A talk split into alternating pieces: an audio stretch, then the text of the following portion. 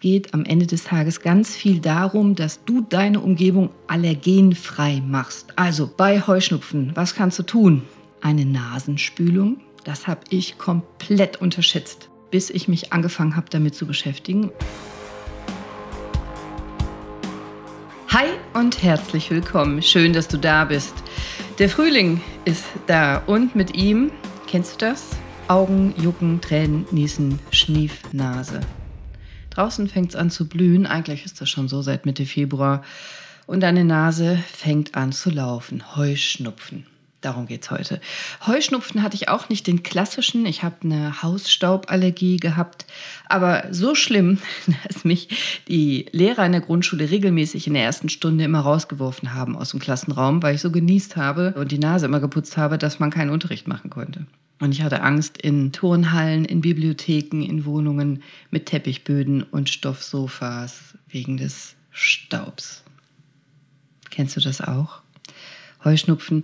Heute will ich dir ein paar Dinge erzählen über den Heuschnupfen. Was ist eine Allergie überhaupt und was kannst du vielleicht tatsächlich selber dagegen tun?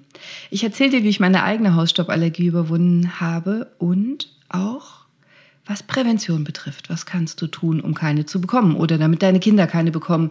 Und ich möchte dir auch einmal übersetzen, was dein Körper dir mit dem Heuschnupfen vielleicht sagen will. Was ist denn überhaupt eine Allergie? Eine Allergie ist in unserer westlichen Schulmedizin eine überschießende Reaktion deines Körpers. Ein zu stark reagierendes Immunsystem. Dein Immunsystem verwechselt was. Und zwar harmlose Substanzen wie zum Beispiel Blütenpollen oder Staub mit Angreifern, mit Erregern, mit Krankheitserregern.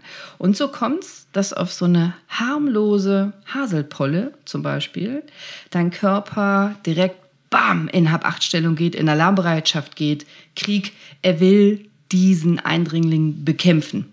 Wir nennen das auch hyperaktives oder hyperreagibles Immunsystem. Dein Immunsystem übertreibt einfach, das vertut sich, das hat sich verguckt. Der Eindringling ist total harmlos, aber dein Körper hält diesen Eindringling für Gefahr. Und beim ersten Mal passiert noch nicht viel.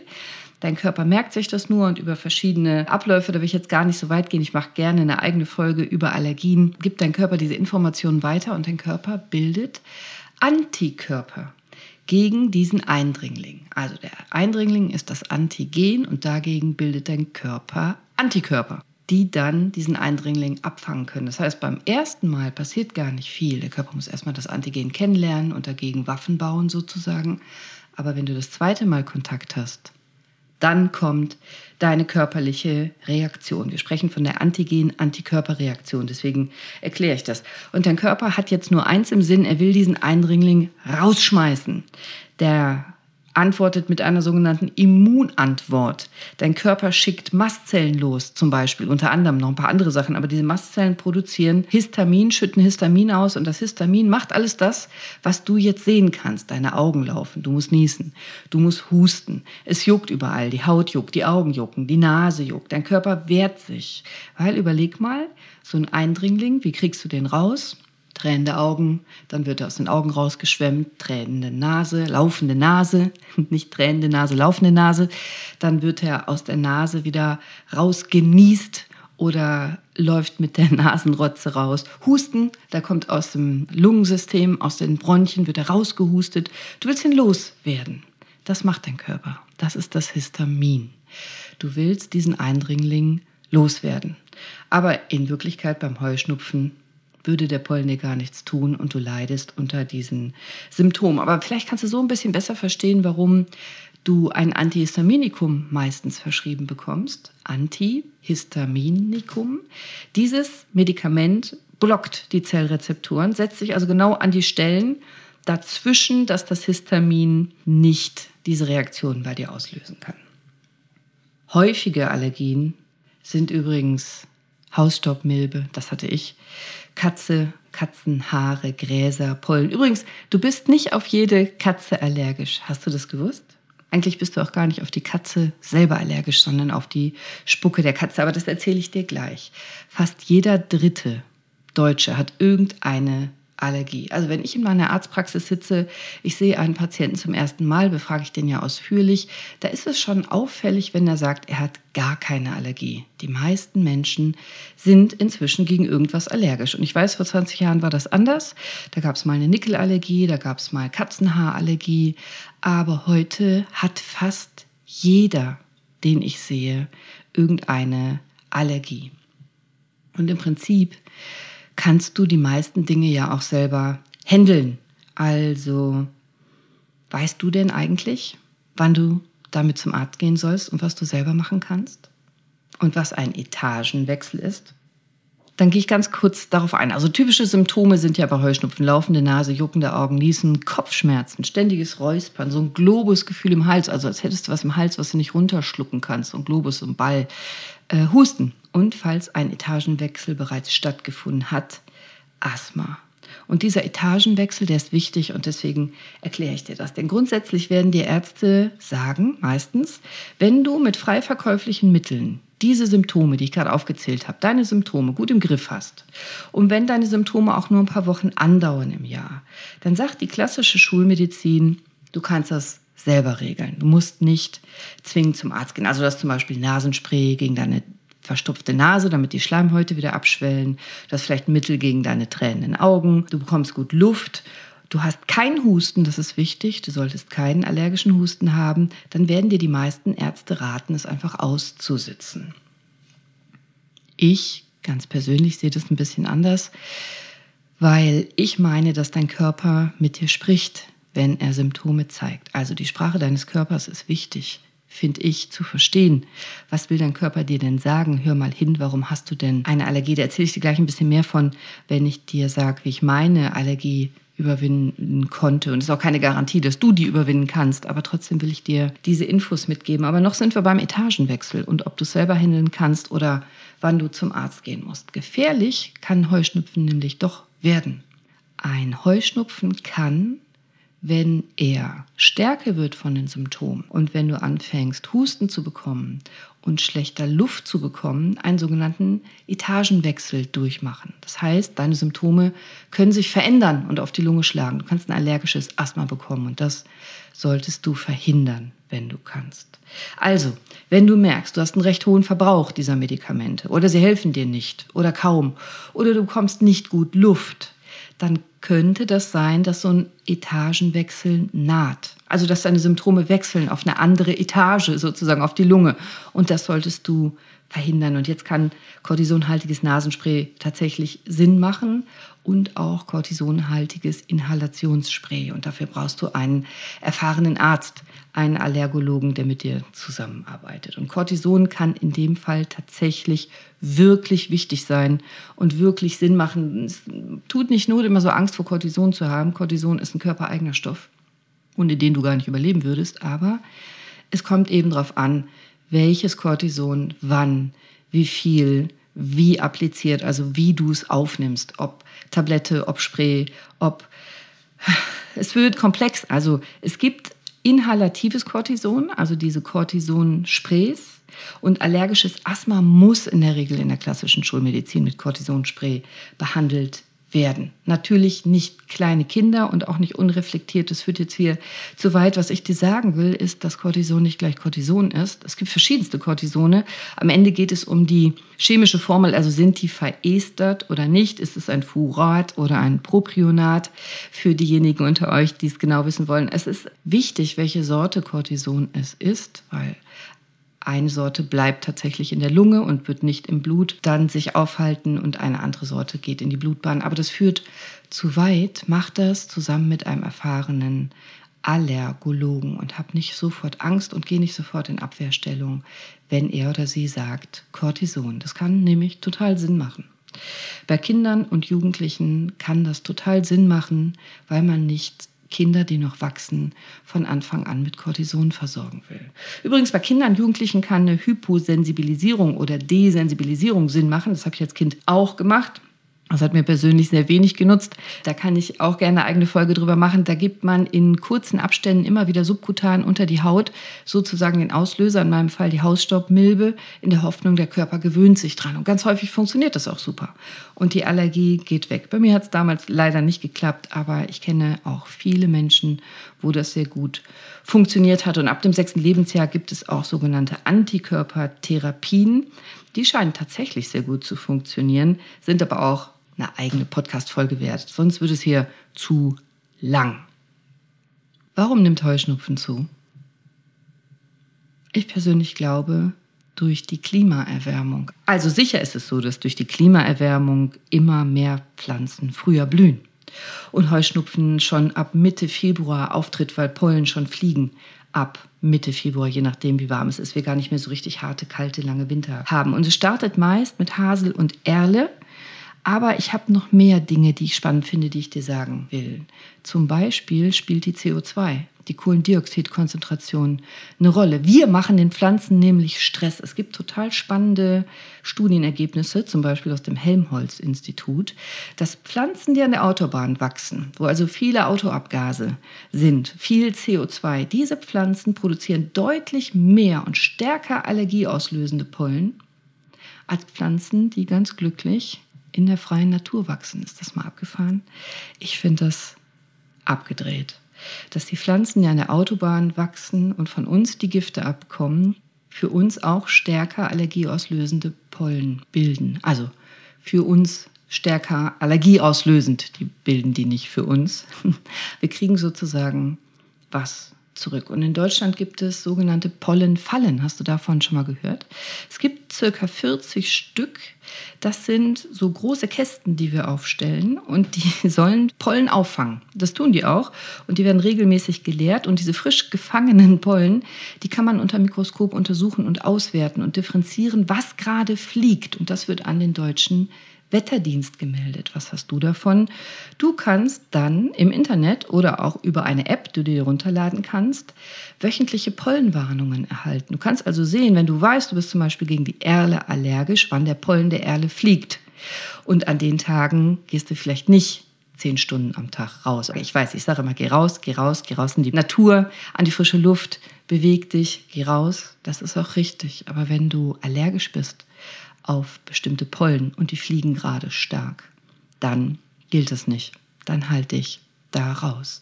Dann bleib zu Hause, dann schlaf nachts mit geschlossenem Fenster. Wenn du weißt, gegen welche Pollen du allergisch bist, kannst du dich schützen, wenn du weißt, dass diese gerade fliegen.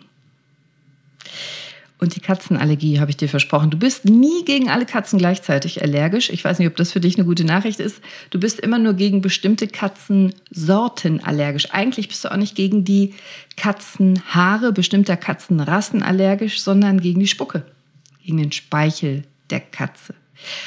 Noch genauer, für die Wissenschaftler unter euch gegen die Eiweiße, die Proteine in der Spucke der Katze. Und Katzen sind sehr reinlich, die lecken sich den ganzen Tag das Fell, die haben ständig Speichel auf dem Fell, Spucke und damit Eiweiße auf den Haaren und die Haare verlieren sie natürlich überall, egal ob lange oder kurze Haare, da ist die Spucke drauf mit den Eiweißen und auf die kann dein Körper reagieren. Und deswegen ist es nämlich völlig egal, wenn du deine Freundin, deinen Freund besuchst, der die eine Katze hat, auf die du allergisch bist, ob der die Katze vorher auf den Balkon setzt. Weil die Haare sind ja noch in der Wohnung. Wahrscheinlich kannst du sogar sagen, wo die Katze sich am liebsten aufhält. Da geht dir nämlich dann wahrscheinlich am schlechtesten, weil da die höchste Konzentration ist der Eiweiße, also der Haare.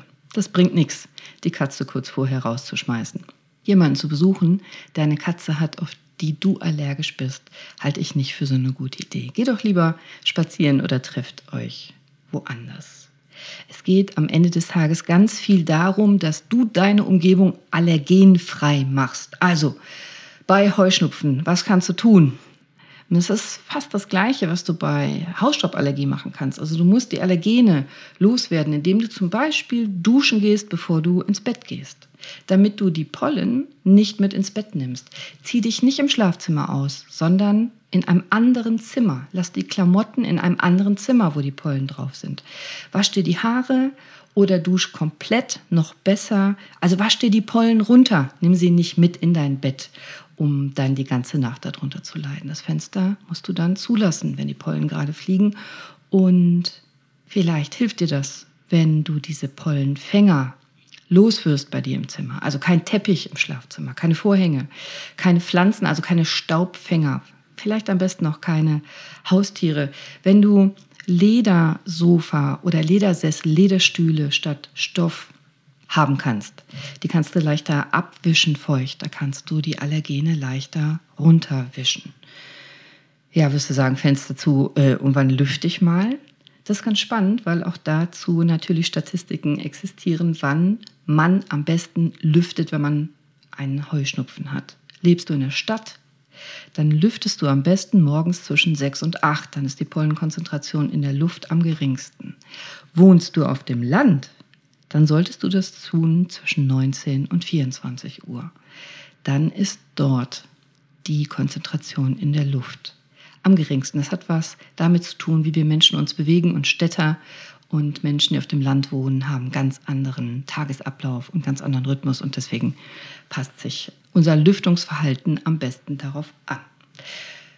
Weißt du eigentlich, was eine Nasendusche ist? Eine Nasenspülung? Das habe ich komplett unterschätzt bis ich mich angefangen habe, damit zu beschäftigen. Und zwar ist das ein ganz einfaches mechanisches Tool, wo du am besten mit Kochsalz, das kannst du kaufen, also mit, mit Wasser im Prinzip, deine Nase mechanisch reinigen kannst, duschen kannst und die ganzen Pollen, Hausstaub und die anderen Allergene rausspülen kannst. So wie du dir die Hände wäschst, das Gesicht wäschst, so kannst du dir die Nase spülen, duschen. Vielleicht hast du dich damit schon beschäftigt, denn als äh, Corona so sehr in unser Leben kam, haben wir auch viel über Nasenspülung und Nasendusche geredet, weil das natürlich eine gute Möglichkeit ist, auch Viren und Bakterien, also nicht nur Allergene und Pollen, aus deiner Nase rauszuwaschen und damit Hygiene zu betreiben. Welche Medikamente machen denn Sinn bei Heuschnupfen? Es gibt ja, kennst du bestimmt, Cetirizin, Loratadin und Cortison und noch ein paar andere mehr, sogenannte Antihistaminika, also Medikamente, die deine Reaktion auf das Histamin bremsen. Und Loratadin ist relativ bekannt. Die meisten Antihistaminika haben früher auch sehr müde gemacht. Also die haben nicht nur deine Mastzellen müde gemacht, sondern auch dich praktisch direkt ins Bett geschickt. Bei dem Loratadin gibt es seit einigen Jahren freigegeben das Desloratadin, also freigegeben, frei verkäuflich, das kannst du rezeptfrei kaufen inzwischen. Das macht lange nicht mehr so müde. Also die meisten neuen Antihistaminika machen nicht mehr so stark müde wie früher. Aber die wirken nicht besonders, die alten übrigens auch nicht. Antihistaminika wirken nicht besonders, wenn deine Nase zu ist. Wenn deine Schleimhäute in der Nase angeschwollen sind, dann würde ich immer anfangen mit einer Nasendusche, Nasenspülung. Da kann man auch Kräuter zum Beispiel reintun zum Abschwellen, Salbei zum Beispiel. Und dann, wenn das nichts nutzt, macht ein kortisonhaltiges Nasenspray meistens Sinn. Ich kenne das alles, weil ich als Kind, schon als Kleinkind so stark unter einer Hausstauballergie gelitten habe und auch bei, bei verschiedensten Ärzten war, dann über viele, viele Jahre eine Desensibilisierung gemacht habe. Ich bin dann nach der Schule immer zum Hausarzt gelaufen, da bei uns in der Stadt und habe mir die Spritze abgeholt über viele viele Jahre, aber es ist nicht wirklich besser geworden. Ehrlicherweise glaube ich, dass ich dadurch sogar auch eine Nickelallergie bekommen habe. Äh, das führt jetzt hier zu weit, aber da gibt es tatsächlich Überlegungen zu, dass die Hyposensibilisierung, wie wir sie früher gemacht haben in den 80ern, weil sie eben auch Nickel enthielten, auch so Nickelallergien, so Kontaktallergien auf Hosenknopf und Modeschmuck und so initiieren konnten, auslösen konnten. M möglich ist es auf jeden Fall. Und dann als ich mich sozusagen damit abgefunden hatte mit dem Leid und schreibe meine Doktorarbeit, das war noch die Zeit, wo man immer in den Bibliotheken rumgekrochen ist und die ganzen staubigen Bücher, die niemand liest, außer den Doktoranden, aus dem Regal gezogen hat, zusammen mit 300 Gramm Staub, der dann so im Licht äh, tanzte und dann musste man es also auf den Kopierer legen und also mit Staub hatte ich reichlich zu tun und habe im Medizinstudium natürlich auch gelernt, wegdrücken, unterdrücken. Mein Immunsystem ist zu stark, das ist falsch, ich muss das runterkloppen, ich muss das runterprügeln, zum Beispiel mit Cortison und anderen Sachen. Und dann habe ich angefangen mit der chinesischen Medizin. Das war noch ganz, ganz früh in meinem Medizinerleben. Das war Mitte der 90er und habe mich damit beschäftigt, weil ich ähm, das spannend fand, eine ganz andere Medizin kennenzulernen. Und in der TCM, in der traditionellen chinesischen Medizin, sagt man das Gegenteil. Dein Immunsystem ist zu schwach. Du musst es stärken. Also genau andersrum. Und das fand ich abgefahren. Warum, warum sehen die das genau andersrum? Und als ich den ersten Akupunkturkurs mit meiner Freundin machte, und damals hatten wir noch sehr, sehr wenig Geld, äh, haben wir in so einer billigen Jugendherberge gewohnt. Die war mega staubig. Wir hatten an dem Tag die ersten paar Akupunkturpunkte genannt bekommen. Die waren auch zur Stärkung des Immunsystems. Und dann saßen wir abends beim Abendbrot äh, in dieser Jugendherberge. Ich nieste die ganze Zeit und Nathalie sagte, weißt du was, das ist mir jetzt zu blöd. Hier, ich habe Akkunadeln mit. Äh, ich stechte jetzt die ersten paar Akupunktur. Nadeln. Äh, war sicherlich für die anderen, die da bei uns saßen und mit uns zu Abendbrot aßen, ein Erlebnis. Das tat ja auch weh und wir waren ja auch beide noch nicht besonders versiert da drin. Aber so kam ich meine erste Akupunktur. Und es war am Morgen schon etwas besser. Das konnte ja noch Einbildung sein. Wir haben weiter akupunktiert und ich war nach drei, vier Wochen meine Beschwerden weitgehend los was ich immer noch nicht greifen konnte und dachte, naja, es ist ja vielleicht der Placebo-Effekt oder, oder, oder. Ich habe die Akupunktur weitergeführt. Ich habe insgesamt zehn, zwölf Mal mich selber dann akupunktiert und das war Mitte der 90er und jetzt haben wir 2022 und ich habe seitdem nie wieder Beschwerden gehabt. Zufall vielleicht, Glück vielleicht, aber was ich sagen will, das war ein Weg und vielleicht passt der ja auch für dich eine Akupunktur. Und ich habe noch was gemacht. Und wahrscheinlich ist das auch ein wichtiger Schlüssel. Ich habe mich bewusst damit auseinandergesetzt, warum macht denn mein Körper das? Also warum übertreibt mein Körper denn so? Was, was, worum, worum geht es denn hier? Allergie ist ja Kampf. Aber warum kämpft der? Warum kämpft der gegen Staub? Und wenn man ein bisschen reingeht, und das kannst du machen über Meditation oder über viele andere Tools, die ich dir noch sagen kann, dann könntest du dich fragen, ob dein Körper vielleicht die Allergie wählt als Antwort auf die Lösung eines anderen Problems, das dir nicht bewusst ist. Also dein Körper will dir ja in der Regel helfen. Dein Körper ist ja der immer beste Freund von dir. Dein Körper will dich nicht ärgern. Dein Körper trägt manchmal ein Thema für dich. Und Allergie ist Kampf.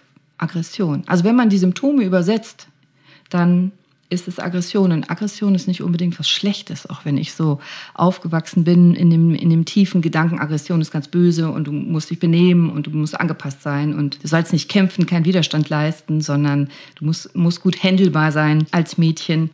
Aggression ist eigentlich was Gutes. Es kann was Gutes sein, weil ein Konflikt dazu führen kann, dass es eine gute Lösung gibt für beide Seiten und es zur Klärung führen kann. Vielleicht führt dich das jetzt ein bisschen zu weit weg, vielleicht aber auch genau gar nicht. Lass mal wirken, denn Aggression, also sich dem Konflikt stellen, auf eine gute Art und Weise wertschätzend, kann zur Klärung führen, zur Heilung, Frieden, Aussöhnung, Bewusstsein. Aggression ist Feuerelement, nichts Schlechtes.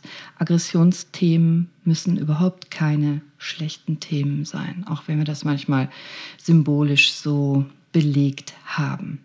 Vielleicht steckt ja in dir irgendwie auch dieses Thema. Und vielleicht äußerst du deine Aggression nicht. Und dein Körper muss das für dich tun. Wenn du nämlich anfängst, es selber zu tun, dann kann dein Körper aufhören, das zu tragen.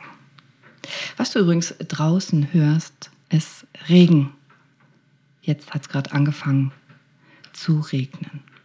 Regen ist übrigens super, wenn du also eine Pollenallergie hast und es regnet, dann kannst du raus, dann kannst du an die frische Luft und dann kannst du da spazieren gehen und Sport machen, weil die Pollen mit dem Regen natürlich runtergeschlagen werden auf den Boden und die Luft ist rein. Auch direkt nach dem Regen ist die Luft rein und du kannst dann vermutlich sehr gut und frei atmen. Was kannst du noch machen? Prävention. Also mir war es zum Beispiel wichtig, meine Kinder zu stillen. Wir wissen, dass Stillen einen ganz großartigen schützenden Effekt hat, dass Kinder nicht allergisch werden. Bitte, alle Mütter, die jetzt nicht stillen konnten, jetzt äh, setzt euch nicht direkt selber unter Druck und, und verurteilt euch, dann könnt ihr nichts dafür. Aber wenn du die Chance hast und die Wahl hast und nicht weißt, ob du stillen sollst oder nicht, das wäre ein Vorteil zu deinen Kindern zu helfen. Das wäre ein Vorteil, wenn du stillst, dass deine Kinder da nochmal einen Schutz bekommen. Auf dem Bauernhof leben, mit Dreck Kontakt haben, also das Immunsystem lernen lassen. Wir sind damals extra zur Miete auf den Bauernhof gezogen, weil wir Kinder bekommen wollten, denn nichts gibt es Besseres, als mit so viel Natur und Dreck und verschiedenen Tieren und Pflanzen zusammen zu sein, um das Immunsystem zu stärken. Und du brauchst auch kein Waschmittel, wo ein Desinfektionsmittel drin ist. Du brauchst Kontakt mit der Natur. Du musst das Kind nicht immer direkt von oben bis unten schrubben mit ganz viel Seife jeden Tag morgens und abends. Lass dem Kind die Chance, mit der Natur in Kontakt zu sein. Und ganz spannend, bei schwangeren Frauen hat man sehr interessante Studienergebnisse gefunden, die mit dem Zuckerkonsum zu tun haben. Das heißt, Frauen, die in der Schwangerschaft sehr wenig Zucker zu sich nehmen, vor allem diesen, diesen industriellen Zucker, den Raffinadezucker, hatten wesentlich seltener atopische Kinder, so nennen wir das, also Kinder mit der Neigung zu Allergien. Du kannst über deinen Zuckerkonsum, ich würde sagen immer, aber vor allem in der Schwangerschaft, dafür sorgen, dass deine Haltung, dein Risiko, deine Risikobereitschaft deines Körpers, Heuschnupfen und Allergien auszubilden, sinkt.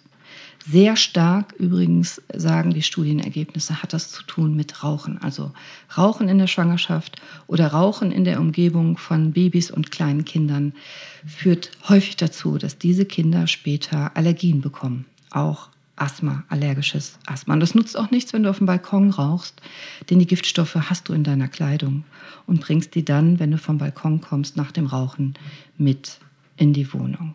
Wenn so, wenn es irgendwie möglich ist lass es sein. Und aus meiner Sicht hat der Zuckerkonsum deswegen so Auswirkungen, weil Zucker einen direkten Einfluss hat auf dein Mikrobiom, auf deine Darmbakterien und deine Darmbakterien sehr extrem stark damit zu tun haben, wie gut dein Immunsystem ist. Oder eben nicht. Calcium kann helfen. Das stabilisiert die Mastzellen. Das kennst du vielleicht bei einer Sonnenallergie oder bei anderen Allergien, dass du Calcium zu dir nimmst um die Mastzellen zu stabilisieren. Das sind die Dinger, die das Histamin ausschütten, erinnerst du dich? Ähm, das hilft dann ein bisschen. Aber noch viel wichtiger fände ich, dass du nicht, wenn du merkst, du kriegst jetzt Heuschnupfen, losrennst und Schwarzkümmelkapseln kaufst und probiotisches Pulver kaufst für deine Darmbakterien und so. Ist alles nicht falsch, aber viel wichtiger fände ich, dass du diesen Gedanken mitnimmst, dass dein Mikrobiom, deine Darmbakterien, sehr viel damit zusammenhängen, sehr viel dafür tun können, dass du ein sehr gutes Immunsystem hast. Eins, das nicht überreagieren muss. Und deswegen fände ich toll, dass du direkt heute damit anfängst, dich mit deinen Darmbakterien zu beschäftigen und nicht erst, wenn du Heuschnupfen bekommst. Vielleicht hörst du dir meine Folge dazu noch an. Darmbakterien, die dein Verhalten steuern. Ich verlinke dir das in den Show Notes. Also nicht erst reagieren, wenn schon was da ist an Körpersprache, an Heuschnupfen, an Symptomen, an Allergie, sondern am besten vorher schon so eine gute Basis schaffen, dass du eine wesentlich höhere Chance hast, gesund zu bleiben. Du kannst nicht alles verhindern mit Ernährung und Bewegung, aber du kannst deine Chancen verbessern. Und das fände ich blöd, wenn du das liegen lässt. Mach's doch einfach. Also fang an. Jetzt. Vorbeugen ist besser als nach beugen. Genug schottisiert für heute. Ich wünsche dir noch eine pollenfreie, allergenfreie, symptomfreie, sonnige, glückliche, lustige und humorvolle Zeit heute. Sei bewusst, sei mindful und denk an deinen Darm. Deine Cordelia. Ciao.